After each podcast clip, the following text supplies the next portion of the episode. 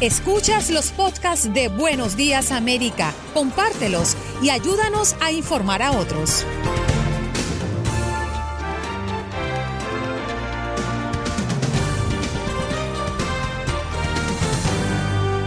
Hoy en Buenos Días América conversamos con el periodista venezolano Alejandro Marcano y analizábamos el caso del colombo venezolano Alex Saab, testaferro de Nicolás Maduro, detenido en Cabo Verde. También tuvimos el repaso por las noticias desde Nueva York con Max Pérez Jiménez y desde el sur de la Florida, Jorge Hernández, periodista de Univisión 23 Miami. El doctor Juan Rivera vino a hablarnos de lo último en medio del COVID-19 y Lisbeth Armenta coordinadora de un programa sin fines de lucro que reúne varios problemas en medio del regreso a clases virtual. Tuvimos la oportunidad de conversar también con el abogado reconocido colombiano Ramiro Bejarano en medio de la orden de detención que se le ha aplicado en contra a Álvaro Uribe, expresidente de Colombia.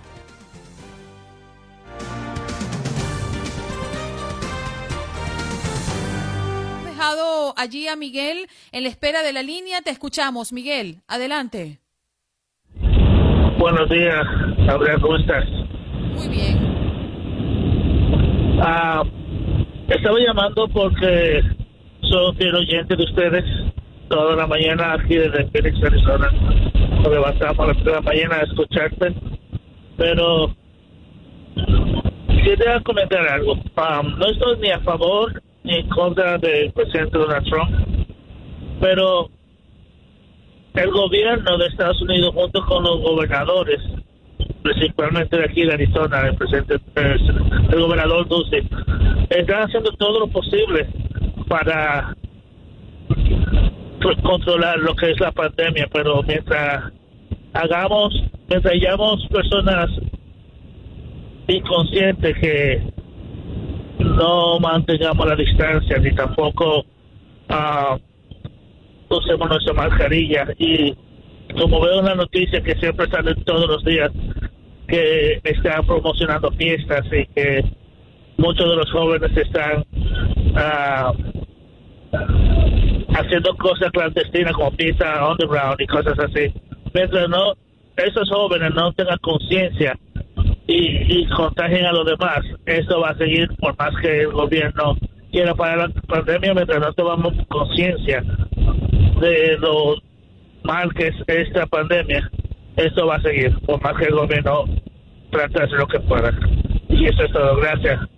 Gracias, Miguel, por tu opinión. Vamos a conversar también de esta información que nos ofrecen nuestros compañeros de Univisión 41 en Nueva York, porque en medio de la pandemia del coronavirus renuncia la comisionada de salud de New York City. Escuchemos de múltiples desacuerdos con el alcalde Bill de Blasio y en medio de la lucha contra la pandemia del coronavirus, renuncia la comisionada de salud de la ciudad de Nueva York. Una hora después de que se conociera su dimisión, el alcalde Bill de Blasio anunció su reemplazo. Liliana Bernal, con la historia.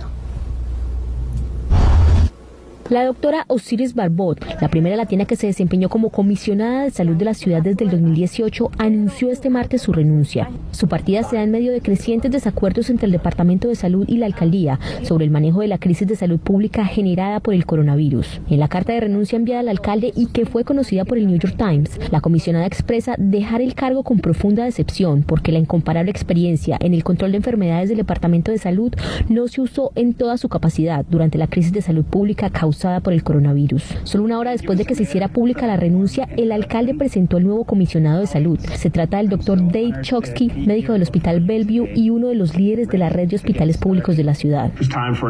Ante la pregunta sobre la repentina renuncia de la doctora Barbot, el alcalde se limitó a decir que es tiempo para un cambio y que lo importante ahora es cómo se van a enfrentar los retos que vienen y para eso se necesita una atmósfera de unidad y propósito común. Uno de los desacuerdos más controversiales entre la comisionada y el alcalde fue cuando el mandatario decidió quitarle al Salud la responsabilidad del programa de pruebas y rastreo de contactos, fundamental en la lucha contra el coronavirus, y entregársela a la red de hospitales públicos de la ciudad. El concejal Mark Levin, quien lidera el Comité de Salud del Consejo de la Ciudad, le dijo a Noticias Univisión 41 que la renuncia de la comisionada es una gran pérdida para la ciudad. Osiris Barbo ha sido excelente líder, basaba todas las políticas en la ciencia, no importa cuán difícil hayan sido.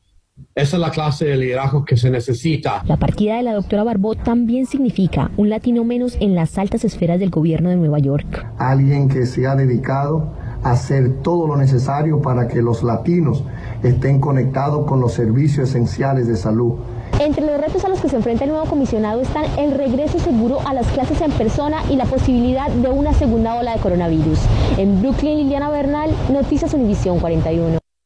Seguimos con sus llamadas al 1833-867-2346. Nos vamos con Joaquín. Adelante, Joaquín. Buenos días.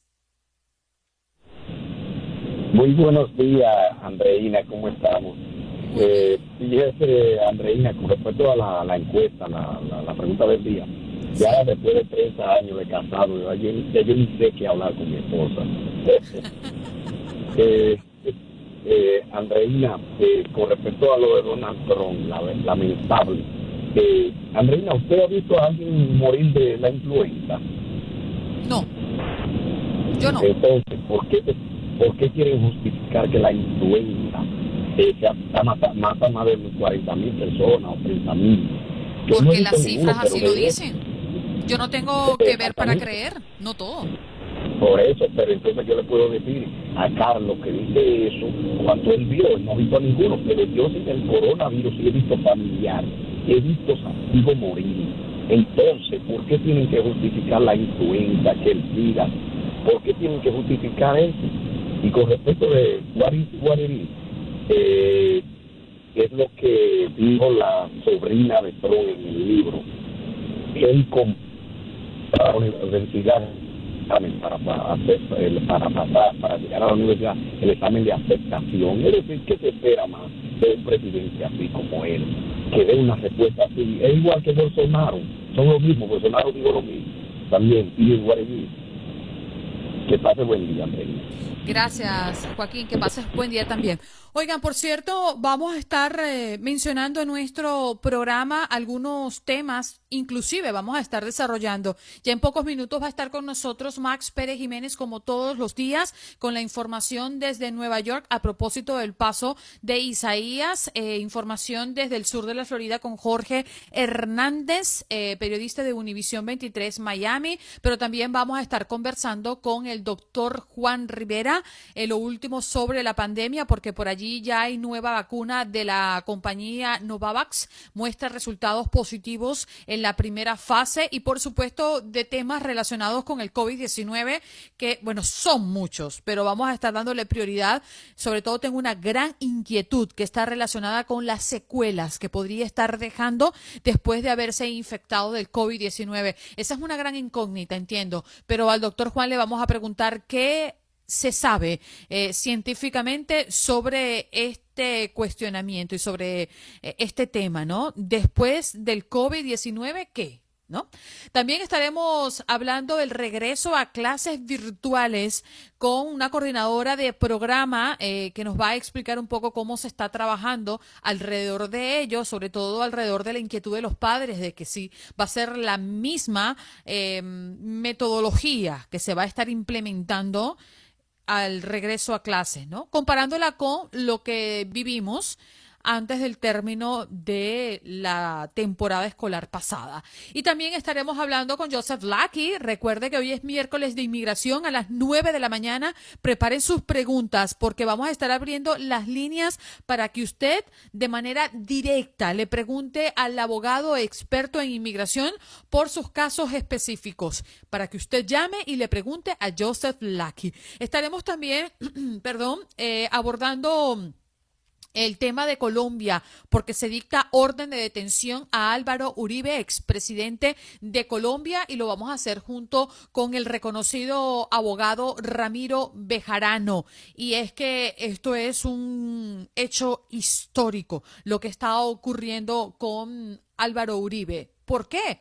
Él seguramente nos va a explicar y cómo va ese proceso. Y también ah, dentro de pocos minutos estaremos conversando con Alejandro Marcano, quien es periodista y nos va a hablar del caso de Alex Saab. Ayer, antes de irnos, estábamos prácticamente adelantando lo que estaba haciendo noticia alrededor de Alex Saab, el testaferro de Nicolás Maduro que está detenido en Cabo Verde y que ayer hubo avances en cuanto a su caso. Lo estaremos tocando.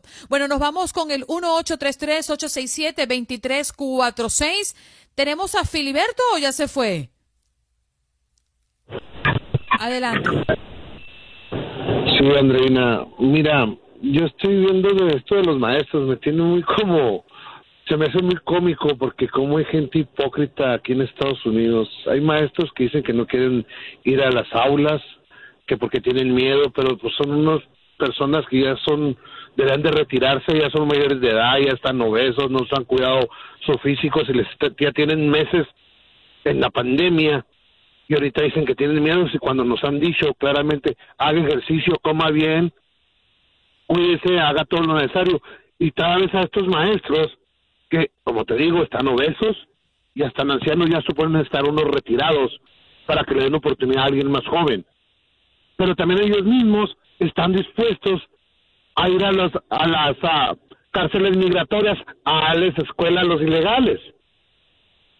Esos, esos maestros están viejos, están obesos, deberían de retirarlos se está tirando dinero de Oquis. Y hay que darle oportunidad a jóvenes que quieran trabajar. Y si no les gusta, pues es lo único que supieron hacer en su vida. Muchas personas en esta pandemia sabían nomás una sola cosa y con el tiempo entendieron, ok, se va a acabar mi trabajo, tengo que enseñarme otra cosa, porque pueda que esto no vuelva. Fíjate, muchos meseros tuvieron que enseñarse otras cosas esos lavaplatos también tuvieron que enseñarse otras cosas. Y los maestros, ¿por qué se sienten intocables? Porque sienten que pueden mover a Estados Unidos. con eso los maestros tienen que hacer lo mismo que con los policías, ponerlos a hacer ejercicio y ver si de veras sirven para lo que tienen que hacer. Porque ellos son el riesgo de nuestros hijos, ¿eh? Que no la cambien. Ellos son los que se van a enfermar. ¿Por qué? Porque ellos quieren. Una pregunta. Para ti, un maestro viejo, ¿qué edad tiene? Para mí, un maestro viejo ya, ya pasa de 60 años, 58, 60. El físico es lo que más tiene que ver en un maestro. Un maestro, acuérdate, nomás está ahí parado. Bueno, yo, yo más que el físico, yo creo que valoraría la capacidad que tenga, ¿no? Mentalmente y de raciocinio, porque se supone que allí se basa eh, la capacidad y la destreza para poder enseñar. Bueno, Pablo. Eh, Filiberto, gracias. Nos vamos con Pablo, que está allí en la línea telefónica. Pablillo, buenos días. ¿Cómo amaneces? Sí, no le voy a seguir el juego a ese individuo que habló de atrás porque se me está quemando la sangre. Pero mira, eh, te quiero decir una cuestión. Eh, yo pienso que los gobiernos tienen mucho que ver. Te pongo el caso de Illinois, Andreina, el Jamie Prisker y la alcaldesa eh, Lightfoot han puesto orden en Illinois. No somos del ejemplo a seguir, no somos la, la, la Blancanieves del planeta, pero estamos trabajando, estamos moviéndonos, estamos controlando el OGER para que no venga gente infectada, estamos haciendo leyes y para la pandemia y se mantiene un control y no está desbordado como en Florida con un gobernador que no le importa la vida de los niños y quieren que regrese a las escuelas. A mí sí me importa la vida de los niños, a mí sí me importa la vida de esto, porque con este virus es súper contagioso. Aquí en Illinois están teniendo un control extremo y a veces no lo pueden contener. Áreas latinas, áreas americanas, áreas anglosajonas no pueden contenerlo, están haciendo lo imposible y es una lucha sin cuartel influye mucho las cabezas de serie, cómo nos dirigen, lo mismo las fiestas, las reuniones en, así clandestinas, cinco mil a diez mil dólares donde que la encuentren alquilando esos locales o haciendo a los dueños. Cuando lo piensan, ya no lo arriendan a nadie porque diez mil dólares para sacar unos 300 pesos como que no les conviene. Lo hace la matemática y no les conviene. Sí influye a millón por quienes estamos dirigidos Vamos a votar en noviembre 6, antes, por correo, a 100 días antes. Hagámoslo, por favor. Gracias. Bien, Pablito, gracias y feliz día para ti. Vamos con Max Pérez Jiménez, que ya está en la línea telefónica. Max, buenos días. Aunque no buenos tan buenas jornadas buenos días. para tus Mets. ¿Qué, qué fue? ¿Qué fue? ¿Qué fue, Andreina? Buenos días, Andreina, ¿cómo estás? Un abrazo cordialísimo desde Nueva York. Que increíble, amaneció totalmente diferente al día de ayer. Hoy amanecimos con una mañana soleada, preciosa. En Nueva York vamos a tener temperatura alrededor de los 80 grados, 81 por ahí. Eh, bueno, eh, para nadie es un secreto el paso de Isaías por aquí, pues dejó grandes estragos, se reportan daños, inundaciones y al menos un muerto tras llegada de Isaías en el día de ayer en Nueva York. Muchos árboles en las calles, miles sufren apagones en los cinco condados de Nueva York, en New Jersey, eh, se estima que millones de dólares en pérdida en el día de ayer y todavía hasta horas de la noche, Andreina, pues había miles de hogares que no tenían electricidad en el estado de Nueva York y en el estado de New Jersey. Sin embargo, gracias a Dios, pues todo se ha normalizado en el día de hoy. Amanecimos como si nada hubiese pasado, porque así es Nueva York. O sea, acatamos la, las grandes consecuencias y al otro día, pues, nos preparamos para incorporarnos, para, para llevar todas las cosas a su estado normal. Oye, y Max, hoy y amanecemos... cierto, eh, con, con- no, no con New York como tal, pero sí New Jersey, que más de un millón de personas se quedaron sin electricidad. ¿Ya um, están gozando del servicio o hay cierto sector que todavía está sin luz a esta hora? Se ha ido restaurando, se ha ido restaurando, yo diría que ya más de un 75% de los casos de ayer se han ido restaurando y se han, eh, eh, ha vuelto la electricidad. En el caso mío, en mi residencia, en mi casa, pues no tuvimos electricidad hasta altas horas de la noche y gracias a Dios, pues ya todo está normal. O sea, eh, lo que sí me llamó mucho la atención, Andreina, ayer cuando salí de las oficinas, eh, la brisa era fuertísima y como uno tiene, en el caso mío que tengo que cruzar el George Washington Bridge, increíble, yo le decía a las personas que por favor si tenían que manejar, que tuvieran mucho cuidado y entonces regresando a la casa de noche, increíble, muchísimos árboles fuertísimos en las carreteras y sobre carros en muchísimas residencias. Pero hoy amanecemos, Andreina, con la, la noticia brava de Nueva York es la renuncia de la comisionada de salud de Nueva York en medio de la pandemia del ¿Por qué coronavirus. renuncia, Max? bueno, la doctora Osiris Barbot, la primera latina que asume como comisionada del Departamento de Salud de Nueva York, se la dejó en las manos ayer al alcalde Bill de Blasio. Y eh, según versiones dicen que se va muy incómoda. Dice que el alcalde no utilizó las sabias eh, experiencias de los miembros del Departamento de Salud y que estaba como Donald Trump haciendo las cosas como a él le daba las ganas. ¿Qué te parece? O sea, se fue por inconformidad. Sí, se fue por inconformidad e hizo una carta en su renuncia donde le expresa al alcalde, eh, dijo que dejaba su puesto porque realmente consideraba que el alcalde de, de la ciudad de Nueva York no había, no había utilizado eh, la experiencia profesional del Departamento de Salud que ella había conformado. Lo que quiere decir que el alcalde procedió mal, según eh, la carta que, que deja la comisionada de salud Osiris Balbo. Me da mucha pena porque era un- una de las nuestras y celebramos con mucho beneplácito cuando llegó a este departamento y se le veía en los anuncios que hacía por la televisión consumida, o sea, era un trabajo tedioso, un- una, una atención extraordinaria. Pero vamos a ver qué viene ahora, Andreina. Sí, señor. Vamos a ver qué viene ahora porque esto piqui se extiende. Max, muchas gracias por acompañarnos todos los días, ¿eh? Un abrazo, Andreina, que pases feliz día, ¿eh?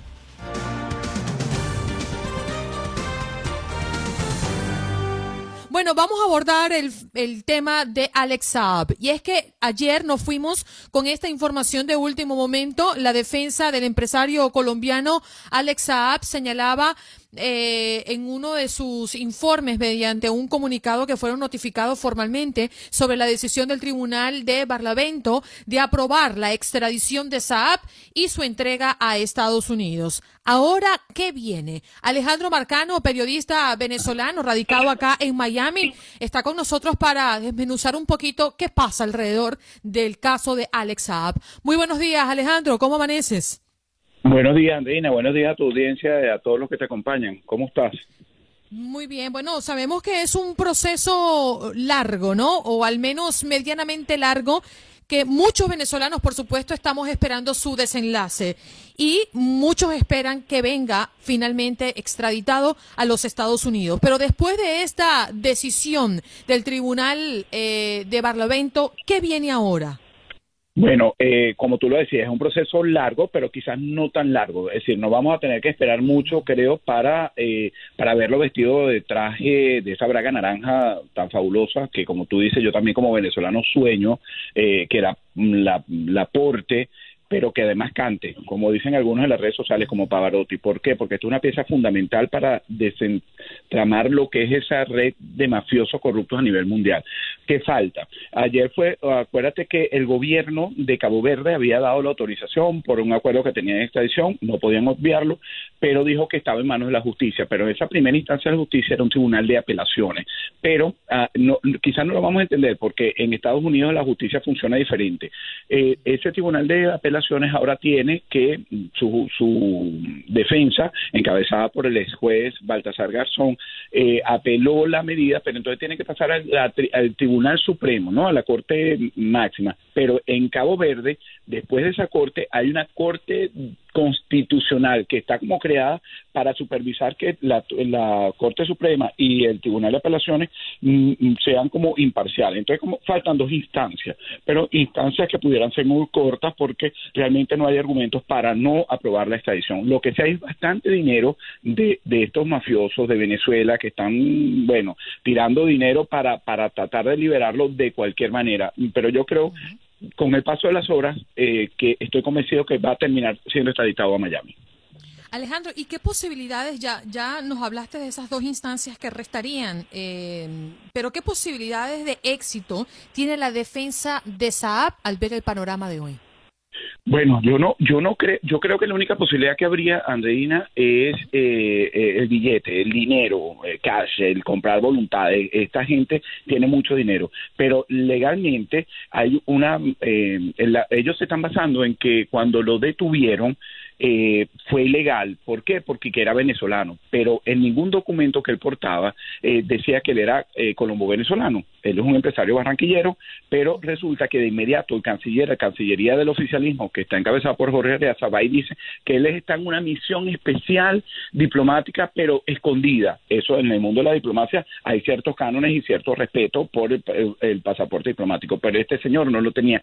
Se lo llevan él no, no, no, lo portaba cuando es capturado. Entonces, lo que, lo que yo creo, si me preguntas mi lectura personal, ¿cuál sería el, éxito de ellos o cuál podría ser la, la, posibilidad de éxito de ellos? Es que en algún traslado de estos, de, de que siempre inventan de que está enfermo, hay que llevarlo al hospital, que ya ocurrió y lo devolvieron, pues lo rescate un grupo de, de tipo película de Hollywood y se lo lleve. Pero legalmente no tiene asidero, porque no era ni venezolano, no tiene cómo justificar qué iba a hacer con, en Irán, eh, eh hay muchos elementos en que son incriminatorios para traerlo acá y que paga por la justicia solo por el hecho de, ese lavado de dinero donde está involucrado dinero del oficialismo aquí en los Estados Unidos. Así que yo no creo que sea exitoso.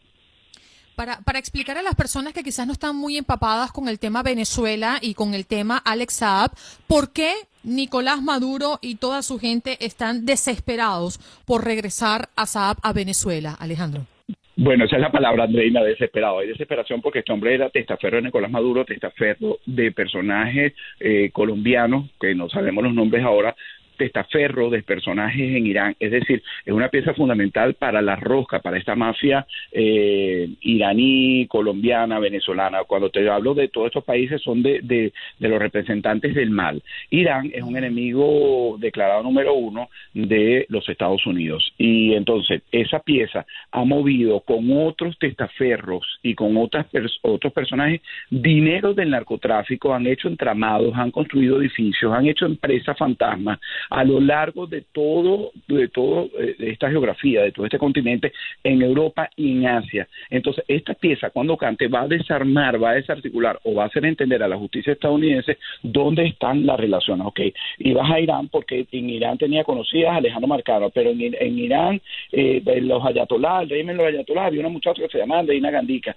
Entonces, eso va a permitir ponerle eh, la última pieza, quizás o la más importante, al rompecabezas y darle forma completa. Ojo, te hablo para la justicia estadounidense, no es patrón, no es para nosotros los venezolanos de a pie, ni para el pueblo venezolano, sino para la justicia, que es la que ha venido encauzando a Hugo Chávez, le ha puesto precio a la cabeza a todos y los ha acusado de cargos reales, que en algún momento con la justicia, bueno, van a ser cuando sean capturados, así como fue Alexa, van presos y van a terminar en una cárcel podridos y pagando crímenes de lesa humanidad. ¿Y tú crees, Alejandro, que a estas alturas se haya dado conversaciones importantes eh, y que ya Saab haya dado información a los Estados Unidos específicamente? No te oí, se me perdió, Andreina que si tú consideras que a estas alturas eh, Saab haya dado ya información y hayan existido conversaciones importantes con Estados Unidos. Bueno, eh, tú sabes que yo ayer especulaba sobre eso y después me di cuenta, bueno, eh, eh, no sé si recuerdan, se lo recuerdo a tu audiencia, que inmediatamente lo capturan, porque ya esta historia tiene, esta novela tiene más de un mes, se habla de que movilizaron un avión de la Fuerza Aérea estadounidense y lo estacionaron con Marín, después de un barco que está estacionado en las costas de Cabo Verde. Yo creo que todo eso fue hecho precisamente para no dejarlo escapar, porque es fundamental para Estados Unidos este personaje, Alexa.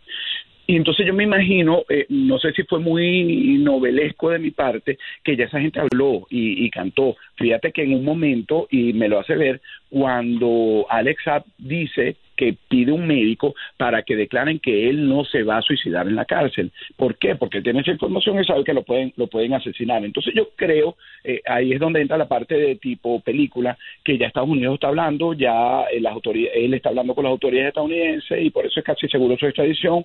Mm, no sé cuán real puede hacer eso, no sé cómo funciona la justicia en Cabo Verde, no sé si sería eh, permitido, pero bueno, yo, yo como tú, eh, creo que hubiera hecho la misma pregunta, creo que sí, allí ya debe haber conversaciones previas, pues, yo, porque eso ocurre generalmente. Mira, tú te vas a entregar y nosotros vamos a, es decir, hay una tranza entre la defensa y la justicia que lo está esperando para extraditarlo, para, bueno, ya empezar las negociaciones. Alejandro, yo lo que pienso es y el efecto que la mayoría de los venezolanos y los que miran, los que miran que no son venezolanos, la tragedia que está ocurriendo en nuestro país es este tipo de personajes puedan hacerle tanto daño al régimen de Nicolás Maduro eh, que lo tambalee lo suficiente como para que algo diferente ocurra a partir de ahora. La pregunta que te quiero hacer va, por supuesto, a la mano de la interpretación, pero también eh, viendo los precedentes que existen alrededor de, del régimen de Maduro. ¿Qué tanto daño podría hacerle Saab a Maduro hablando y estando en los Estados Unidos? Eh, incalculable. Yo creo que esa el, la estrategia de riesgos de, que, tiene la captura de este personaje es lo que los tiene tan nerviosos y moviéndose y movilizándose de cualquier manera. Yo creo, Andreina, y estoy convencido que es una pieza que los va a, les va a poner a la referencia en los documentos de Estados Unidos para incluso hasta una posible intervención quirúrgica, porque acuérdate que estamos hablando de Irán. Irán ha prometido un atentado para vengar la muerte de Soleimani, ¿no? Que a manos de los Estados Unidos, responsabilidad directa del presidente Donald Trump. Eh, si este hombre eh, solamente diera los detalles de información de lo que tenían planeado y lo que estaban planeando o lo que podrían planear, eh, Irán solamente, vamos a hablar de Irán para hablar del tema de seguridad de los Estados Unidos. Olvídate que las, las acciones y todo lo que viene después de sus declaraciones va a ser más contundente de lo que hemos visto hasta ahora. Ya asomaste un poquito el tema de, del peligro que posiblemente podría estar corriendo Alex Saab allá en Cabo Verde. Y es que se habla de que inclusive fue internado en una clínica, eh, creo que fue tan pronto como el fin de semana pasado, le hicieron prueba del COVID, salió negativo y dicen que está muy enfermo. Sabemos que este tipo de estrategias también se usa mucho en procesos eh, para resguardar, entre comillas, la salud del, del, detenido. Pero en el caso de Alex Saab, eh, también se ha especulado mucho alrededor de que el propio régimen de Nicolás Maduro lo quiere envenenar, de que quieren buscar la manera de mm, aniquilarlo para que no exista la posibilidad de seguir las conversaciones y que dé datos que por supuesto Maduro y toda su gente no quiere que den. ¿Qué probabilidades hay de esto? De que, de que eh, esa, de que esa cuadrilla eh, llegue a Cabo Verde y hagan algo similar. Bueno, yo te diría, Andreina, que 90%. A ese personaje lo tienen que matar. Lo, ellos lo tienen que matar, lo tienen que desaparecer porque no les conviene a ninguno. Ya es una pieza incómoda y, y por, eso es que creo que eh, esa pregunta que me hacías de las conversaciones con Estados Unidos debe haber dentro de la, no sé, dentro de la contradefensa, no sé cómo explicártelo porque nosotros somos periodistas, no somos, eh, no manejamos muy bien la parte jurídica, pero yo sí creo que ese es un personaje que, eh, aunque sea una de agua que le caiga del techo, si está durmiendo y, y está lloviendo hay una gotera, va envenenada, porque no le conviene para nada que quede vivo. Entonces, para mí, y yo siempre lo digo cada vez que me entrevistan, cada vez que hago mis programas, hay que proteger a Alexa, la vida de Alexa, porque es importantísimo para el mundo libre. Pero esa gente ya debe tener los planes de cómo hacerlo y ojalá, ojalá que no se dé pero estoy casi seguro que en algún momento antes de su extradición vamos a la noticia que Alexa amaneció muerto, se suicidó, estaba deprimido, etcétera, etcétera. Bien. Alejandro, gracias por compartir estos minutos con nosotros y pararte tempranito para atendernos. No, ya me tomé, ya me tomé el café y por ti, Andreina, y de verdad que pues, tu programa es muy oído en casa, así que lo que sea necesario, excepto que sea a las 7 en punto, siempre a la orden. Gracias, Ale. De verdad te lo agradecemos. Alejandro Marcano, periodista venezolano, hablando del caso de Alex Saab.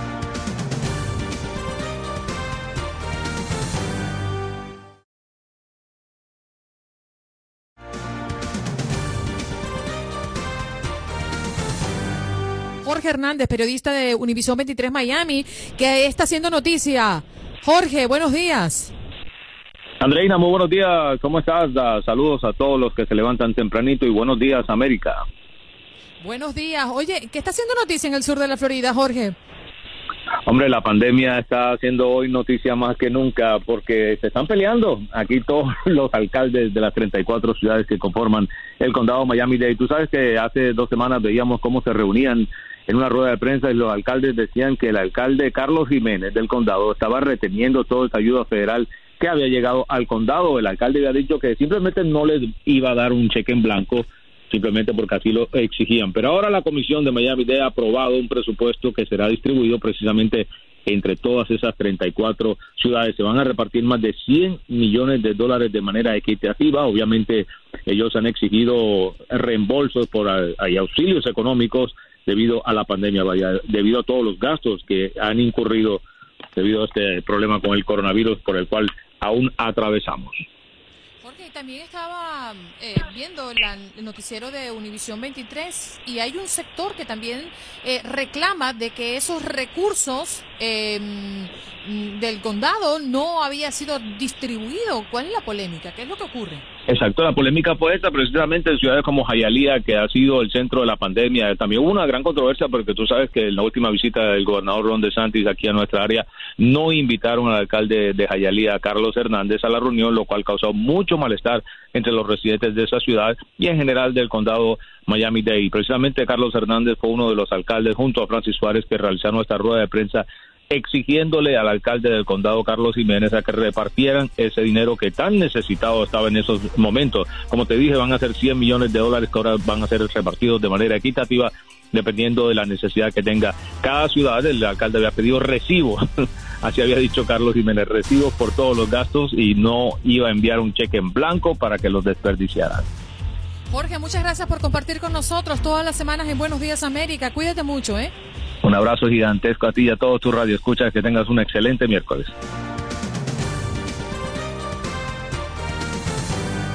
Con el doctor Juan, que ya está listo como todos los miércoles acompañándonos. Doctor, buenos días, ¿cómo amanece? Hola, buenos días, ¿cómo están? Muy bien, doctor. Lo primero que queremos preguntarles y a propósito de la inquietud de una de nuestras oyentes el día de ayer, es la vacuna, ¿no? Todo el mundo está pendiente de cuándo sale, cuál será finalmente el laboratorio que lo ofrezca más expedito, pero había una mm, oyente que nos dijo que visitó el médico, se hizo varias pruebas y el médico le dijo, vuelva en septiembre que le coloco la vacuna. ¿Qué opina usted, doctor? Eh, bueno, que puede ser que tengamos un médico en Estados Unidos que tenga más información que el resto de nosotros eh, porque realmente no sabemos cuándo eh, va a haber una vacuna. Eh, en septiembre no va a ser. Eh, yo creo que definitivamente puede haber una aprobación antes de que se acabe el año. Acuérdense que los estudios están en fase 3, en donde son ya una cantidad significativa de personas. Eh, pueden haber estudios hasta con 30 mil personas. Eso después se tiene que estudiar, se tiene que ver la efectividad, efectos secundarios, se tiene que someter a la FDA para una aprobación. Entonces, mm, yo espero que sí, que haya esa aprobación antes de, de que se acabe el año, pero decirle a alguien que le van a poner una vacuna en septiembre es sumamente irresponsable. Doctor Juan, buenos días. Sabe que hace eh, un par de días hablábamos con, con Andreina sobre la vacuna que Rusia anunció que tiene lista y que dicen que iniciarían a aplicarla el 10 de agosto, que ya estaría en producción masiva mientras se cumplen con todos los requisitos de las autoridades rusas. Y nos preguntábamos si en el caso personal nos pondríamos una vacuna rusa, lo primero que discutíamos era que obviamente en caso de que llegara a los Estados Unidos, pues tendría que cumplir con todas las normas de la FDA, que imagino usted piensa lo mismo. ¿Usted, doctor, se aplicaría una vacuna rusa? En realidad, yo no, hay, hay muchísimos científicos y centros que están trabajando en la vacuna, Rusia, Estados Unidos, Inglaterra, China, eh, a mí me parece que, obviamente no me parece, estoy seguro que esto es un esfuerzo global, conseguirlo. Ay, creo que lo estamos perdiendo, doctor. A ver si podemos. ¿Doctor sigue en la línea? Mm, no. Mingo, si nos ayudas a reestructurar. A, a reconectar al doctor Juan. a reconectar con el doctor Juan. Así mismo. Lo tenemos, Mingo. No, nos, dice que le, está marcando, pero interesante lo que venía diciendo el doctor Juan, porque además es algo que hemos hablado aquí en el programa, Andreina, y es que este es un esfuerzo global. No podemos desconocer que hay mucha polémica alrededor de lo que está sucediendo con el coronavirus, pero recuerdo que lo dije hace unos meses atrás.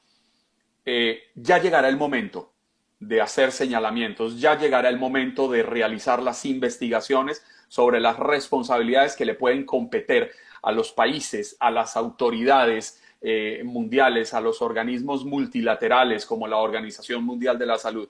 Pero este es un momento de trabajar de forma mancomunada en busca de una solución. Porque, Andreina, ya, ¿cómo, ¿cómo será que ya me hace falta darle un abrazo a usted? Ya, ya, ya, ya, ya, eso es mucho decir, oiga, la veía todos los días en las mañanas en esa cabina y no, otra vez usted me miraba, que me miraba usted así como, aquí otra vez usted, y mire, otra vez yo, ya me dan ganas de darle un abrazo. Tenemos al doctor Juan en la línea. Doctor Juan, lamentablemente se nos cayó la llamada, pero nos estaba diciendo que este era un esfuerzo mancomunado, eh, casi que del mundo entero. Exactamente, es un esfuerzo global y como decía, hay varios, muy, bastantes países que están eh, intentando tener una vacuna, Estados Unidos, Inglaterra, China. Eh, entonces, yo creo que lo importante es si es una vacuna que la evidencia científica dice que es efectiva, que no hay efectos secundarios significativos y está aprobada por la FDA, yo sí me la pondría. Doctor, las secuelas. Se ha hablado mucho de qué podría estar dejando eh, en los pacientes que hayan salido ya del COVID-19, que podría estar manteniéndose con afecciones puntuales. ¿Qué es lo que se sabe científicamente después de que el paciente sale del COVID-19? Bueno, Andreina, todo esto obviamente es nuevo y nosotros lo estamos viendo por primera vez, pero sí sabemos que hay pacientes que desarrollan eh, lo que se conoce como una fatiga eh, postviral, en donde tienen cansancio, eh, todavía les queda dificultad respiratoria, de respiratoria y esto puede ocurrir meses después, hasta meses después que ya eh, no tienen no tienen el virus. Hay personas que obviamente eh, pueden terminar con secuelas cardiovasculares, como vimos uno de los jugadores de béisbol que tuvo una miocarditis, que es una inflamación de, del músculo del corazón. Eh, hay personas que quedan con secuelas neurológicas. Entonces eso es importante porque especialmente para los jóvenes que, que tratan de ver todo esto del coronavirus como que si uno se muere o no se muere y ellos piensan que como no se van a morir no les va a pasar nada, no tienden a protegerse, pero les puede cambiar significativamente la vida. Yo entrevisté ayer a una latina de 28 años, eh, Mayra Ramírez, que fue la primera en recibir un trasplante de pulmón doble eh, por a, raíz de COVID. Entonces, secuelas ahí pueden haber bastante y eso que estamos comenzando a entenderlas. Mm, doctor, y me disculpo, perdón, eh, Juan Carlos, me disculpo si voy a hacer esta pregunta un poco atrevida o loca científicamente, pero me gustaría conocer qué tan cierto eh, es esta tesis de algunos médicos. creo que en Londres se, se, reunieron más de 50 médicos y afirman que entre las propuestas que hay de mm, vacunas, existe la posibilidad de que algunas de ellas hagan que cambie el ADN. A mí me pareció loco, pero usted que es doctor, ¿qué cree? Cuando, con toda sinceridad, Andreina, no estoy seguro de lo que de lo que me estás preguntando, que cambie el ADN de la persona, porque el, el ADN de la persona realmente no va a cambiar. Hay vacunas que básicamente eh, lo que hacen es que introducen, eh, por ejemplo, la vacuna de Bill Gates, como le dicen, eh, introduce una, un, un químico, una proteína que ayuda a que tu cuerpo produzca los anticuerpos necesarios, pero, pero eso no va a cambiar eh, permanentemente nuestro ADN ni va a causar mutaciones que nos puedan poner en riesgo de, cáncer eh, o algo por el estilo si ese es el si ese es el miedo que la gente pueda tener. Es importante que cuando llegue el momento hablemos de las vacunas eh, de manera significativa porque hay mucha desconfianza especialmente de parte de minorías, de parte del grupo de nosotros, nuestros hispanos, eh, y otras minorías eh, que no confían en, esta producción de vacunas, no confían en el, en el gobierno. Y si hay una vacuna o varias que están eh, disponibles, pero la población no se las pone, entonces no va a resolver mucho. Ellos basan eh, su estudio y su, y su confirmación es sobre que la vacuna que están fabricando es una vacuna de ácido ribonucleico y sería la primera vez que se usa este tipo de vacuna. Básicamente, el ARN, como ellos le llaman, subescribe nuestro ADN. Es lo que ellos justifican. Es, básicamente, es, es un poco complicado, pero trato de explicárselo. Es básicamente lo que están haciendo es, en vez de, en vez de darle a la persona un virus, como yo digo, semi-muerto en la vacuna para que el cuerpo de nosotros reaccione a ese virus y cree anticuerpos, lo que están haciendo es que te dan ese contenido eh, genético, como tú dices, de RNA o messenger RNA, y entonces hace, sin introducir ningún tipo de virus en nuestro cuerpo, eso hace que nuestro cuerpo produzca anticuerpos. Es una vacuna nueva, es una vacuna más fácil de producir. Doctor Juan, sabemos que desarrollar una vacuna requiere unas investigaciones complejas, una inversión de dinero bastante fuerte, al igual que desarrollar los medicamentos. Estas investigaciones son costosas, lo que hace que los medicamentos sean costosos. El gobierno de los Estados Unidos, así como muchos gobiernos del mundo, han invertido grandes recursos. El gobierno federal ha invertido miles de millones en apoyar desarrollos, no solo en Estados Unidos, sino, por ejemplo, invirtió mil millones de dólares en apoyar el desarrollo de la vacuna de, la Universidad de Oxford en Inglaterra. ¿Usted cree que estas inyecciones de dinero ayudarán a que las vacunas no vayan a ser tan costosas al momento de salir, que podamos tener una masificación de esta, de esta vacuna una vez la tengamos? Yo realmente no me imagino una situación en donde esto es una vacuna que por cuestiones de costo no sea accesible a todo el mundo. Yo creo que obviamente estas compañías que están haciendo la vacuna van a hacer mucho dinero pero la expectativa es que ese dinero venga de los gobiernos, que le vendan las vacunas a los gobiernos y los gobiernos entonces se las provean al pueblo. De manera, de manera esperemos que gratuita y si no, con un, un costo muy bajo. Doctor Juan, ¿usted está mm, tranquilo o complacido, mejor dicho, de cómo se está manejando la pandemia a estas alturas en los Estados Unidos? No, eh, no, y yo no creo que haya un médico o un especialista de salud pública que, te, que, que, sea serio que te pueda decir que sí. Es obvio que nosotros no hemos manejado eh, la pandemia de manera adecuada, eh, la parte del testing o, las pruebas, eh, realmente todavía hace falta mucho mejor rendimiento. O sea, yo tengo pacientes aquí que en Miami donde han recibido el resultado en 14 días. Eso es, eso es casi como no hacer una prueba. Eso no, no funciona. Eh, en términos de un plan nacional, todavía no hay un plan nacional eh, coherente. Eh, entonces, no, no, no hemos manejado la pandemia de manera adecuada y se refleja en las muertes que hemos visto en este país en comparación con muchos otros países que han tenido mucho, mucho menos muerte. Aquí básicamente la política eh, ha controlado eh, significativamente la retórica sobre la pandemia.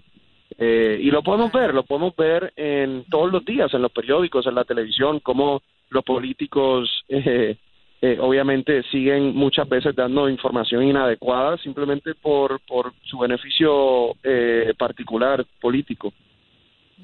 Doctor Juan, muchísimas gracias por acompañarnos semana tras semana acá en Buenos Días América. Reciba un abrazo. Gracias y qué pena que se cortó la llamada anteriormente. Disculpas. Doctor, pasa, pasa. No, no pasa nada. Un abrazo, doctor Juan, con nosotros. Vámonos con nuestra próxima invitada. Tiene que ver con el regreso a clases virtual y es que existen dos problemas inminentes en la era digital. 82 millones de estadounidenses carecen de acceso a una computadora con Internet en su hogar, principalmente debido al costo, ¿no? Y al mismo tiempo, 150 mil computadoras se eliminan todos los días en los Estados Unidos. Eh, vamos a conversar con Lisbeth Armenta, quien es coordinadora de una organización sin fines de lucro que reúne estos dos problemas para crear una solución. ¿Cómo lo hacen? Lisbeth, buenos días. Buenos días. Bueno, como usted dijo, nosotros somos una organización sin fines de lucro con el, objetivo de inspirar y capacitar a las personas a través de la tecnología y la información para alcanzar su máxima potencial. Hacemos esto al proporcionar computadoras asequibles, Ah, con clases de computación digital y hasta ah, el Internet de alta velocidad y bajo costo a las familias que necesitan para que puedan tener las mismas oportunidades y acceso que todos, las, que todos los demás. Lisbeth, ¿Y qué tan largo es ese proceso para que una familia de estas eh, que no tiene en este momento las herramientas pueda acceder a ellas? ¿Hay muchos requisitos? Ah, no, el proceso de solicitud varía dependiendo del proveedor de Internet disponible este, en su hogar y también depende en la prueba, si tienen la prueba correcta de bajos ingresos.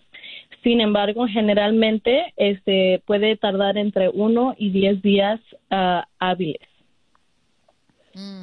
Ahora, ¿cómo llega esta fusión, esta solución que ustedes ofrecen a mm, los hogares? Es decir, ¿cómo ellos pueden beneficiarse, las personas que están en este momento escuchando Buenos Días América y dicen, yo estoy en esa situación?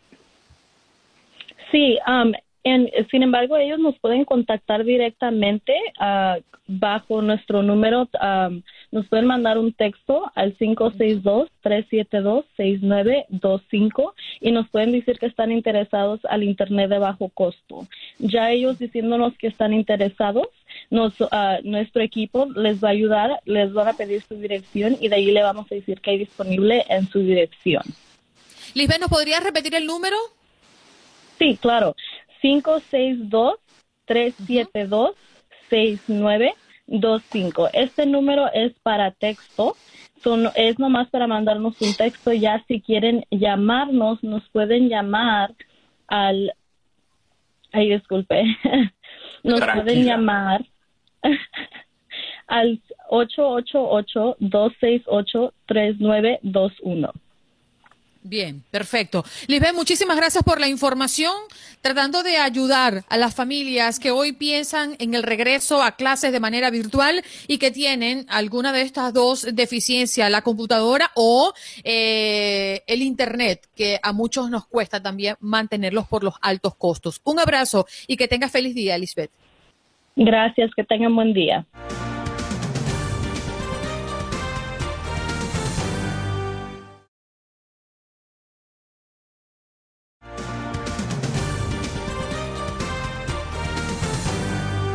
Bueno, nos vamos de inmediato. Justamente lo habíamos adelantado hace pocos minutos. El tema que hoy desde Colombia está poniendo a reflexionar a la región completa. Recuerden que ya lo habíamos anunciado hace ratito nada más. Eh, se dicta orden de detención a Álvaro Uribe, expresidente de Colombia. Ya tenemos en la línea telefónica para conversar de este tema que verdaderamente nos han mantenido pues a la expectativa y por qué ocurre esto, un hecho histórico en Colombia. Mm, el abogado reconocido Ramiro eh, Bejarano está con nosotros. Abogado, muchas gracias por recibir la llamada de Buenos Días América. Lo escucha toda la audiencia de costa a costa. Muchas gracias, muy buenos días a usted y a sus oyentes. Estoy a su disposición. Lo primero que quiero preguntarle es por qué, para las personas que no están siguiendo la noticia, por qué es histórico lo que está ocurriendo con el expresidente de Colombia y verdaderamente de qué lo acusan. Pues es histórico porque en la historia tan convulsionada de Colombia no es frecuente que los expresidentes de la República terminen involucrados en asuntos judiciales y menos en asuntos judiciales relacionados con delitos comunes. En el siglo XIX hubo un expresidente que lo tumbaron y salió de la presidencia y estuvo preso un tiempo, pero por razones em, entre políticas y delitos comunes. Luego, en el siglo pasado, otro expresidente eh, fue juzgado. La oposición también tuvo problemas judiciales, pero no se había presentado esta situación con, con Uribe.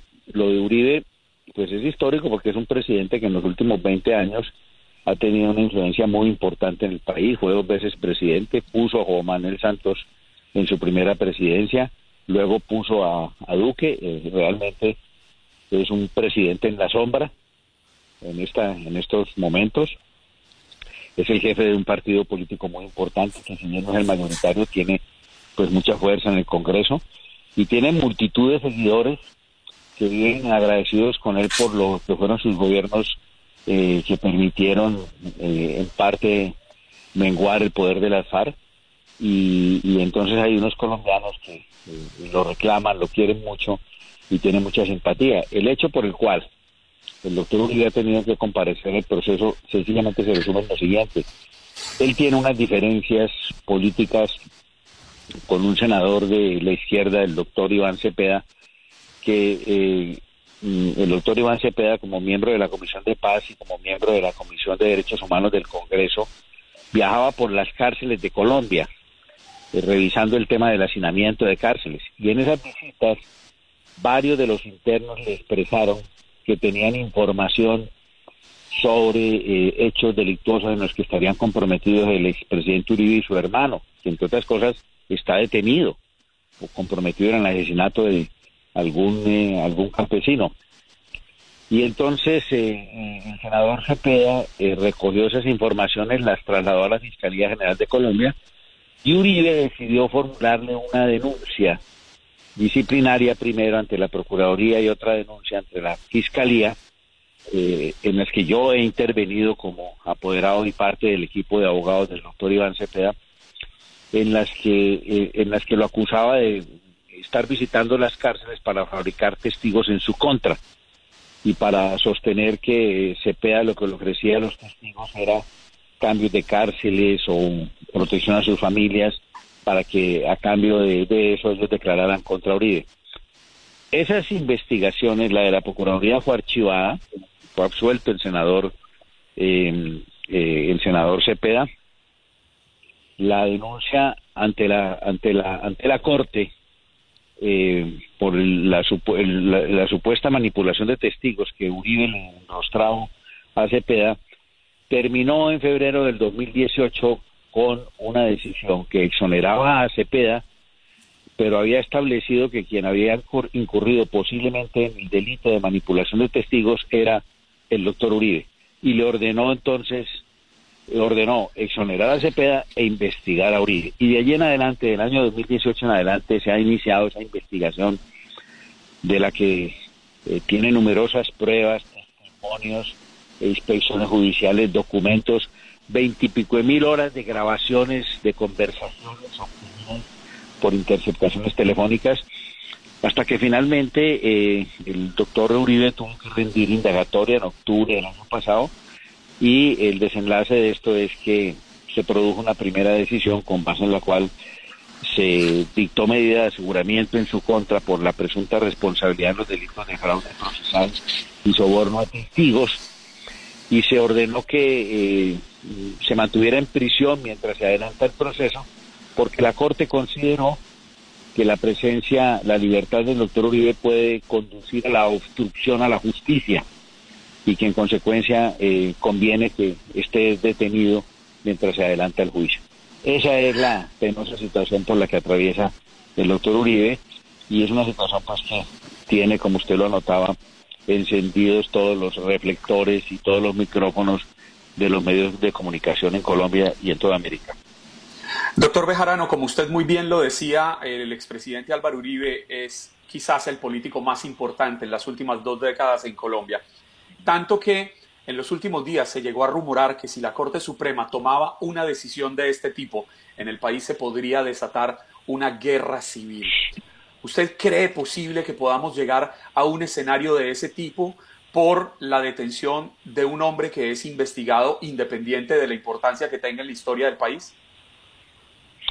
Mire, yo no creo que eso pueda llegar a suceder porque, eh, en primer lugar, aunque no descarto que hay unos grupos irascibles de la ultraderecha que quisieran aprovechar esto para encender las teas de la revolución y de la y de la intolerancia, eh, yo no creo que el país le jale a eso por muchas razones. Primero, porque yo creo que la imagen personal y política del doctor Uribe se ha ido debilitando porque además de estos casos tiene muchos otros en su contra, su uh, trasegar político ha sido muy difícil, muy complicado, muy encendido y eso genera pues resistencias, pero además porque yo creo que la gente no están dispuestas a tener un enfrentamiento por eso. Ayer, por ejemplo, se conoció que en algunas ciudades como Medellín, Barranquilla, partidarios del expresidente Uribe salieron en caravanas a pesar de la pandemia, haciendo ruido y tratando pues como de ejercer su respaldo a Uribe atacando a los magistrados de la Corte.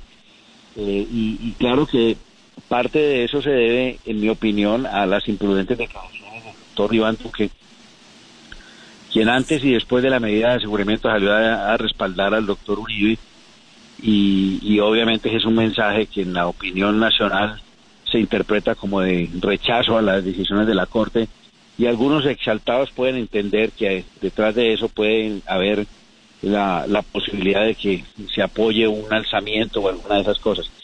Pero yo no creo, esos son brotes aislados, no creo que sea una cosa generalizada. Y a medida que van pasando las horas, pues yo creo que unas actitudes tan intemperantes y violentas como esas van teniendo menos, menos acogida. Queremos recordar a la audiencia que estamos conversando con el abogado Ramiro Bejarano, quien fue director del Departamento Administrativo de Seguridad de Colombia, nombrado por el entonces presidente de Colombia, Ernesto Samper. Actualmente es un reconocido catedrático de varias de las mejores universidades del país. Abogado, ¿existe en este momento suficiente material probatorio? Y mi segunda pregunta, ¿cuándo se podría conocer si va o no a juicio Álvaro Uribe? Mire, eh, eh, la Corte, la providencia que se ha proferido yo no la conozco completa porque apenas salió un comunicado ayer a las seis de la tarde, pero le di una declaración al presidente de la Corte donde dijo clarísimamente que había suficiente respaldo probatorio, no solamente en testigos, documentos, sino además en 20, más de 20 mil horas de grabación de diferentes personas.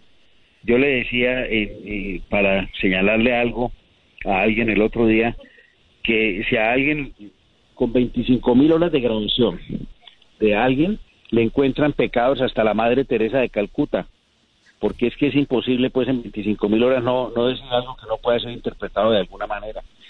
De suerte que eh, yo confío en lo que dijo el presidente de la Corte Suprema, el presidente de la sala ayer, en el sentido de decir que eso estaba suficientemente respaldado y que estaba respaldada también la decisión de eh, detenerlo porque podría obstruir la justicia. Pero además, en esa misma decisión se ordenó imputar cargos por soborno en calidad de cómplice a otro parlamentario del grupo de él. De suerte que es una medida bastante fuerte, porque no solamente compromete al doctor Uribe, sino al, parlamentario Álvaro Hernán Prada, que tuvo alguna participación menor en algunos de esos hechos, y ayer lo imputaron, repito, por el delito de, por ser cómplice en el delito de soborno. Doctor Bejarano, eh, el expresidente Álvaro Uribe en el 2018 amenazó con renunciar a su cargo en el Senado porque se cree que de esta forma podría huirle a la investigación de la Corte Suprema de Justicia y pasaría a ser investigado por la Fiscalía, donde sus detractores indican que allá podría manejar el proceso más fácilmente. Eh, usted como abogado, ¿cree posible que si renuncia ya pierda el manejo la, la Corte Suprema y pase a la Fiscalía este proceso? No, eso lo hicieron en el pasado varios congresistas que ante la inminencia de ser eh, juzgados por la Corte renunciaban a su condición de senadores para pasar a la Fiscalía. Pero la Corte eh, mm, construyó una doctrina en el sentido de decir que no, que esa, esa renuncia no le hacía perder competencia a la Corte y que a pesar de la renuncia seguía conociendo. De manera que si esa tesis en su momento se tejió, yo no vería motivos para que ahorita la, la echen para atrás. Mm. Abogado, para cerrar, porque nos queda un minutito nada más, ¿cuál sería el peor escenario que podría estar dejando para Álvaro Uribe este caso? Usted me preguntaba antes y no le contesté que cuándo podría ser llamado sí. Eh, eh, una vez que el doctor Uribe se ha detenido, hay un plazo como de 200 y pico de días para que lo llamen a juicio. Si a él no lo llaman a juicio en ese plazo, se puede, eh, eh, la Corte lo tendría que liberar por vencimiento de términos, pero siguiendo el vinculado al proceso. De manera que en principio habría un término como de 200 días para de que la Corte defina si lo llama o no a juicio. Y el peor escenario, por supuesto, es que lo llamen a juicio, que lo condenen, porque naturalmente eso tiene unas repercusiones eh, no jurídicas importantes, pero sobre todo las políticas. En, Colombia, ¿cuál es la condena por este tipo de delito? Pues eh, son dos delitos, fraude procesal y soborno. ¿eh? Por uno son como entre 6 y 12 años y el otro eh, entre, eh, entre 4 y 8 años, de manera que es una pena importante por la acumulación de los delitos. Así es. Abogado, agradecemos su tiempo y su gentileza por estar acá en Buenos Días América compartiendo con la audiencia.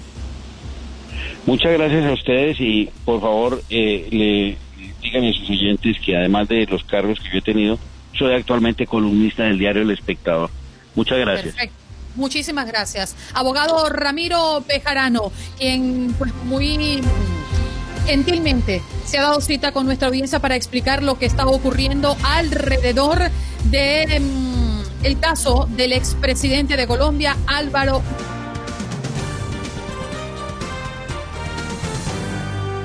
Vámonos a las líneas telefónicas, parcero. Está Giovanni, allí atento y turno al bate. Te escuchamos, Giovanni.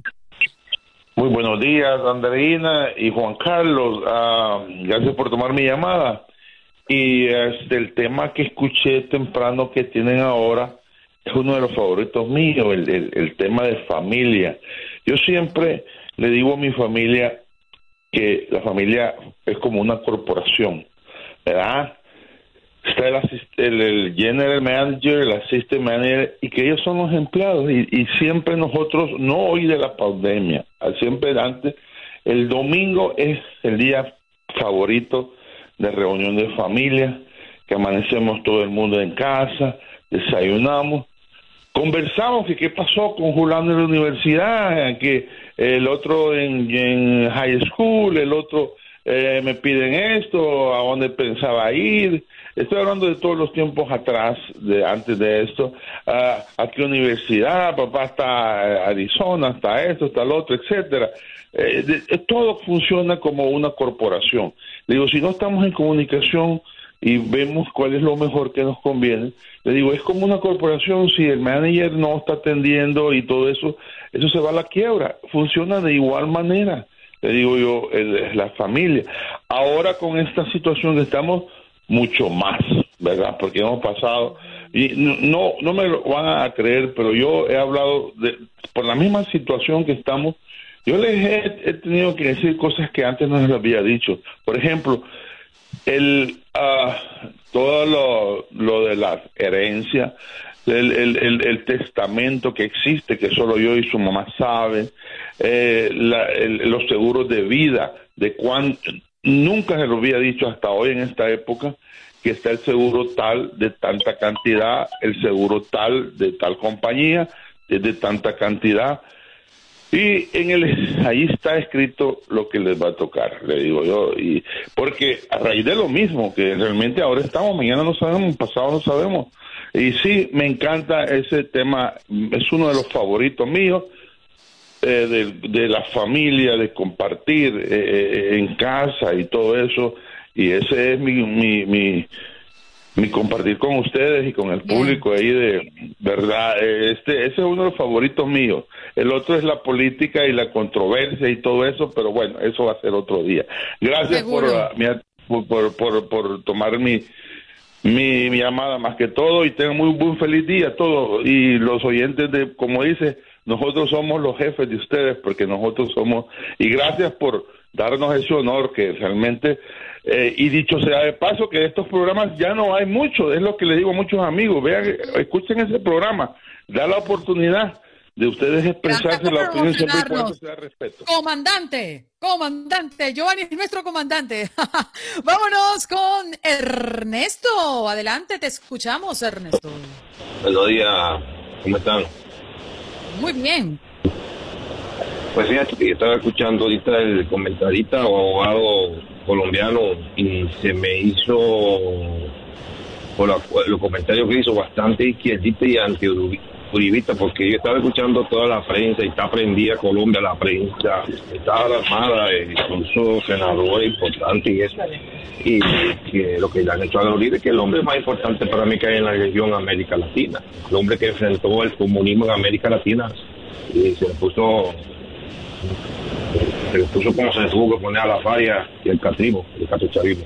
Y entonces yo ah, estaba escuchando a, muchos abogados de Colombia estaban hablando y, entre ellos senadores de que se le está haciendo lo que se le está haciendo libre no se le hizo a Cepeda que, lo está acusando y a un y a, uno, y a un bando de la FARC que han infiltrado las cortes dicen que en, Colombia las cortes están infiltradas completamente las cortes bueno en las cortes a nivel mundial creo que es las dos primeras o tres cortes más corruptas que hay a nivel mundial. Eh, que eh, está integrada por, prácticamente por la gente de la que han pagado y, lo tienen puesto ahí. Eh, yo me recuerdo que Iván Cepeda, y ahí está en, el internet, lo puedo buscar. Uribe le llevó como cinco o seis grabaciones que, de cómo él hizo una acusación a Uribe y, eran falsas todas y, le buscó la prueba grabada y todo. Sin embargo, Cepeda salió libre y este señor no dijo eso. Sin embargo, los abogados de Colombia y otro senador y eso lo están aclarando que porque es lo mismo que le están haciendo libre no se lo hicieron a Cepeda.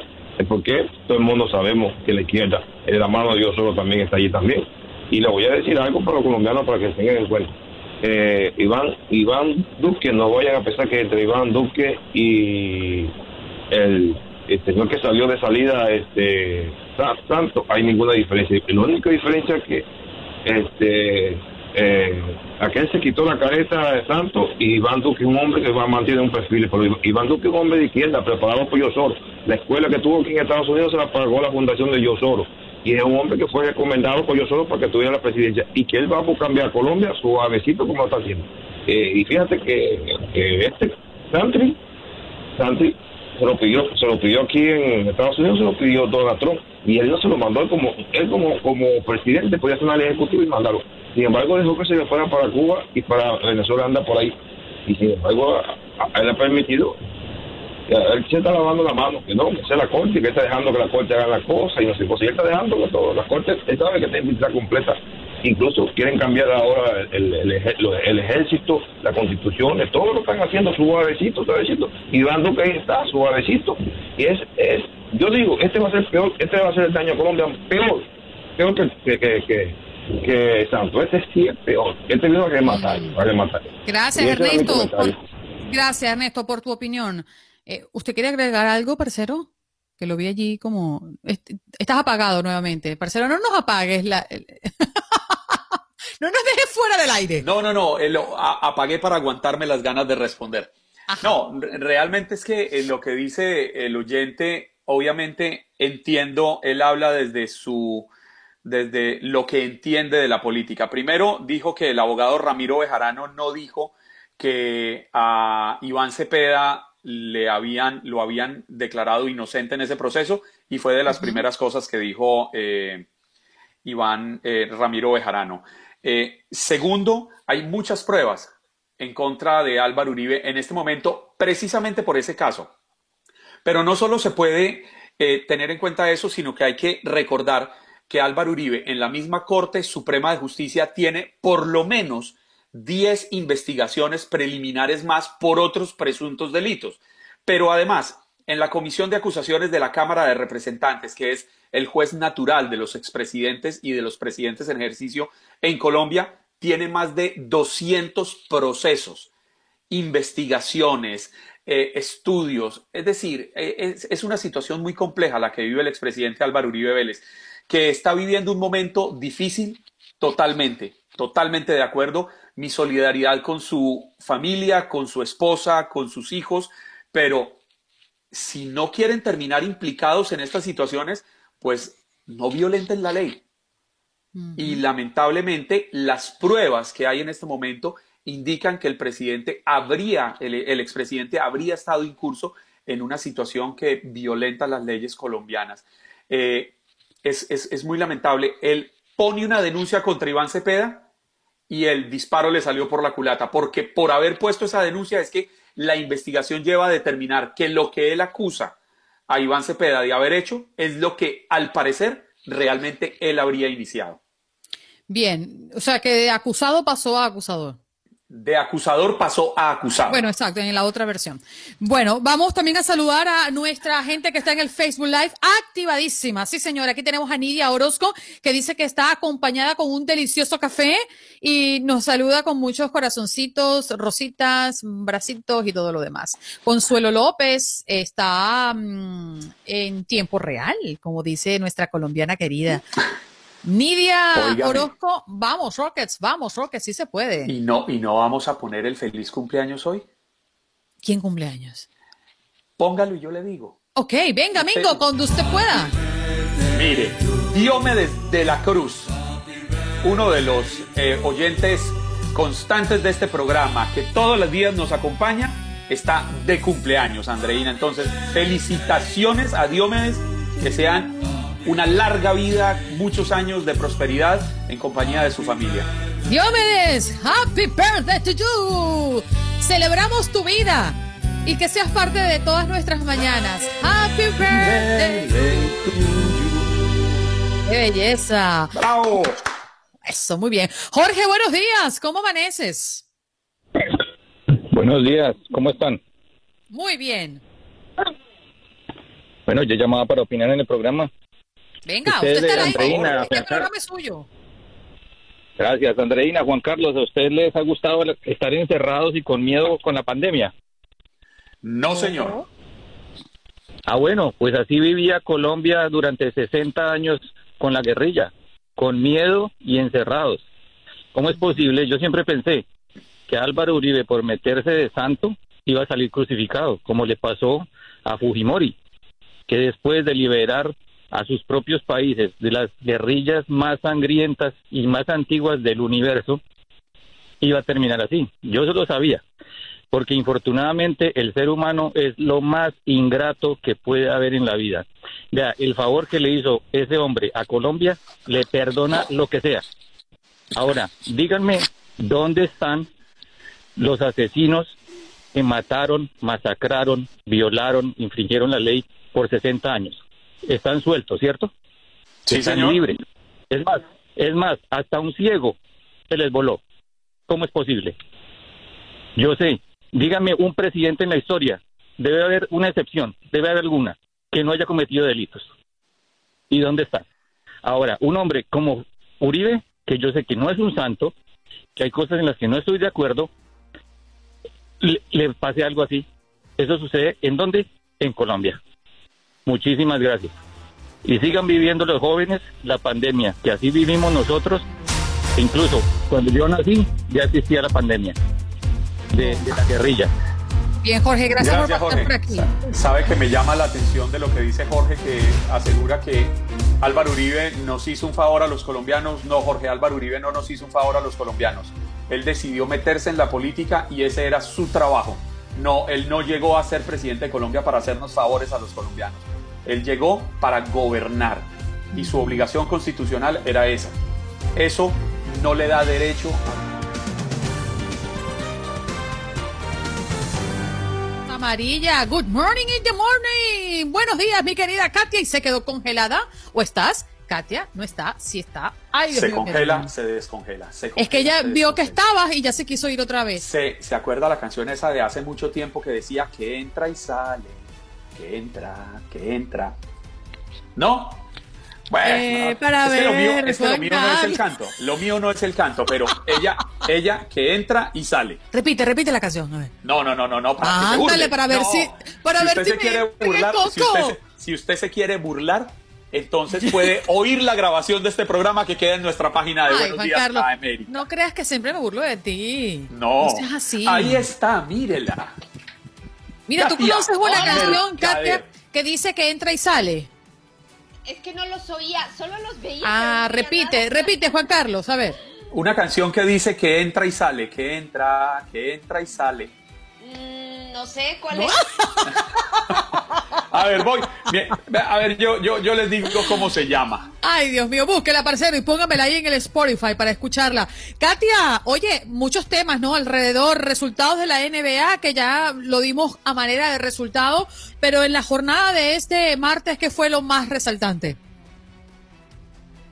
Sí, claro que sí, chicos, y un abrazo muy fuerte.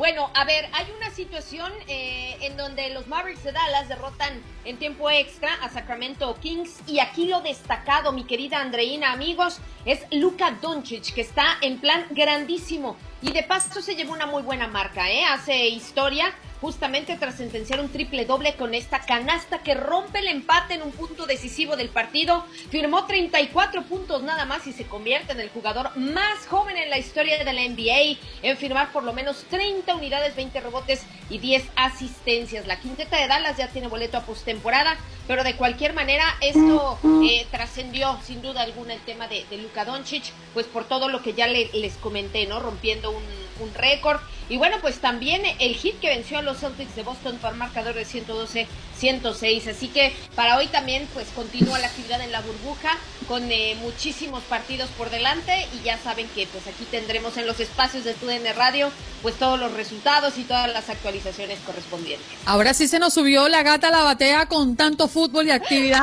en tu en radio. Nos quejamos que no teníamos deportes, pero ahora, bueno, ya no Claro. sabemos si, si, si escuchamos la Europa League o transmitimos las semifinales de la MLS, que a partir de hoy se darán, ¿no? Es correcto, es que tenemos las dos, Andreina, en esta frecuencia TUDN Radio y la invitación, pues justamente para que nos acompañen hoy a partir de las 12.30 del día este. Empezamos con la previa de Europa League. Se retoman, como bien lo dices, la fase de octavos de final. Hay cuatro partidos, hay correspondientes en cuanto a la vuelta. El Shakhtar Donetsk que enfrenta al Wolfsburg, Copenhague frente a Basak Sehir, Manchester United ante el ASK y Getafe que se mide al Inter. Esto lo tenemos, reitero, a partir de las 12.30 del día, tiempo del este, y hasta prácticamente las 5 de la tarde. Y todavía un post hasta las 5.30 de la tarde, y de ahí continuar con nuestra programación porque también más tarde, y lo decís bien Andreina, pues continúan ya las semifinales de la MLS is Back, partido entre Philadelphia Union y Portland Timbers. Así que todo esto lo tenemos el día de hoy.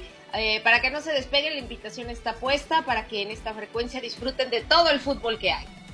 Sí, señora. Katia, vamos a reforzar los partidos para hoy de la Europa League y estamos ya a las puertas de la reanudación de la Liga de Campeones, cuando lo estaremos viendo viernes y sábado. Yo el sábado me lo voy a disfrutar, pero a lo máximo. Claro, como Voy a hacer una barbecue con un montón de amigos. Tengo a Chucky e. Cheese, tengo a, Mickey, oh. tengo a todos esos amigos de mi, de mi hijo ahí en el cuarto, la habitación. Invite, invite, Andreina. que qué bien, ¿eh? Qué bien ese plan. Y, y si es que vale la pena, ¿eh? Desde el viernes. Les tengo la canción. Ah, eh, eh, véngale pues. No, no, no, no, no, no la tengo. Eh, se llama Mi Vecina y es del grupo Gale, o al menos la inmortalizó. Y era una canción, las damas que están escuchando este programa les ofrezco excusas porque quizás no les guste como dice el coro, pero dice, mi vecina, mi vecina, ella sabe lo rica y lo buena que está que entra y sale, que ah, entra, ahora entra. Sí. Ya sabe cuál es, ¿no? Ya, claro. Eh, esa, canción, esa canción es para, para Katia porque entraba y salía del, del, Facebook Live y, no, y nada que se conectaba, entonces yo le decía, está como la canción, que entra y sale. ¿Mi vecina de quién? Katia es mi vecina de corazón. No, no, no, la canción. Ah, del grupo Gale. G-A-L-E, del grupo Gale. Grupo Galea. ¿Por qué? ¿La está buscando? estoy buscando, parcero. Ah, Esa nunca no me ¿Ah? sabía. Ayer no estuvo con Esta es. Es una salsa. Es una salsa. Ah. Venga, Katia. Que se ponga de pie Katia y empiece a bailar. Ve, ahí la tiene. si no, sí, ¿eh? Ay, Katia siempre hace el intento. Vamos a ver si consigo el coro. Un buen merengue. Ahí está. Oh, muy bien, ¿eh? Qué fuerte. Vea, que entra. Ahí tiene, que entra y sale. Mi vecina del grupo Gale. Yo les dije, pero ustedes no me creyeron. Y Andreina, Katia, Andreina se burló de mí. Sí, sí, sí. Se burló, se burló. Pero que yo de dónde estaba sacando esa canción. Carlos, ¿qué me entiendes, Juan Carlos? Ay, la canción que entra, sale, que entra, sale, que te... me vuelve loca. Yo no sé cuál es la canción. Porque Katia estaba entrando y saliendo mientras intentaba conectarse al programa. deberíamos tener como eslogan esta canción cuando Katia entra, porque siempre por lo general entra y sale y, después Ahí tiene. Es que sí, Katia, escuchen. juega de repente malas pasadas, ¿eh? Pero... Katia, te queremos. El don, Sandres le escribe a Katia. A ver. Katia, aparte de los deportes, se ve que tiene ritmo. Eso. Me encanta bailar, me encanta bailar, sí. Esta es de las nuestras, esta es de la mía, de mi equipo. Sí, cómo no, sabor. Montamos un equipo de fútbol y un, equipo de baile. Me parece. Eh, Oiga, y yo. Los dos me apunto, Y yo, que ni juego fútbol ni bailo. Tú anotas los puntos ahí. Yo, yo, el aguatero, el que les lleva el agua, la botella de agua. Puede echarnos porras. Eh, Eso. Alabío, no, alabao. Porra, Katia, porra, Andreina, ra, ra, ra. Katy dice, no, no, no, mejor no más porra por parte de Juan Carlos. Estuvo suficiente por hoy. Katia, un abrazo. Que ayer no estuvo, ¿eh? abrazo, chicos, los quiero. Feliz día. No se pierdan los partidos aquí en tu de Radio. Los esperamos. Gracias, mi querida Katia. Así es, estamos todos atentos de la transmisión de tu Radio.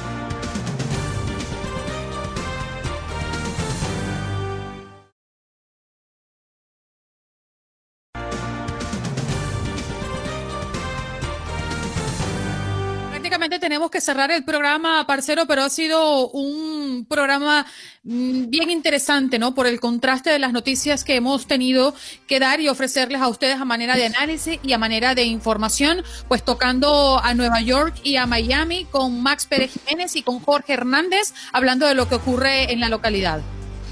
Así es, Andreina, y continuamos con el doctor Juan Rivera hablando sobre lo último alrededor del coronavirus. Alejandro Marcano, periodista venezolano, con el tema Alex Saab. El regreso a clases virtuales, ahora que se acerca la fecha, con la coordinadora de programas de Human IT, Lisbeth Armenta. Y también con el abogado reconocido, el abogado colombiano Ramiro Bejarano, hablando de este caso, Álvaro Uribe, que además se nos hizo muy comentado por nuestra audiencia. Y lo más importante, las llamadas de todos ustedes que nos acompañan todos los días. Parcero, bye bye, hasta tomorrow. Mi querida Andreina Gandica, un fuerte abrazo a todos ustedes. Gracias. Nos vemos mañana aquí a las 6 de la mañana con Andreina. Espero que hayas disfrutado de nuestro podcast y recuerda que puedes seguirnos en las redes sociales en Buenos Días AM. Esa es nuestra página en Facebook. Nos reencontramos en otro podcast.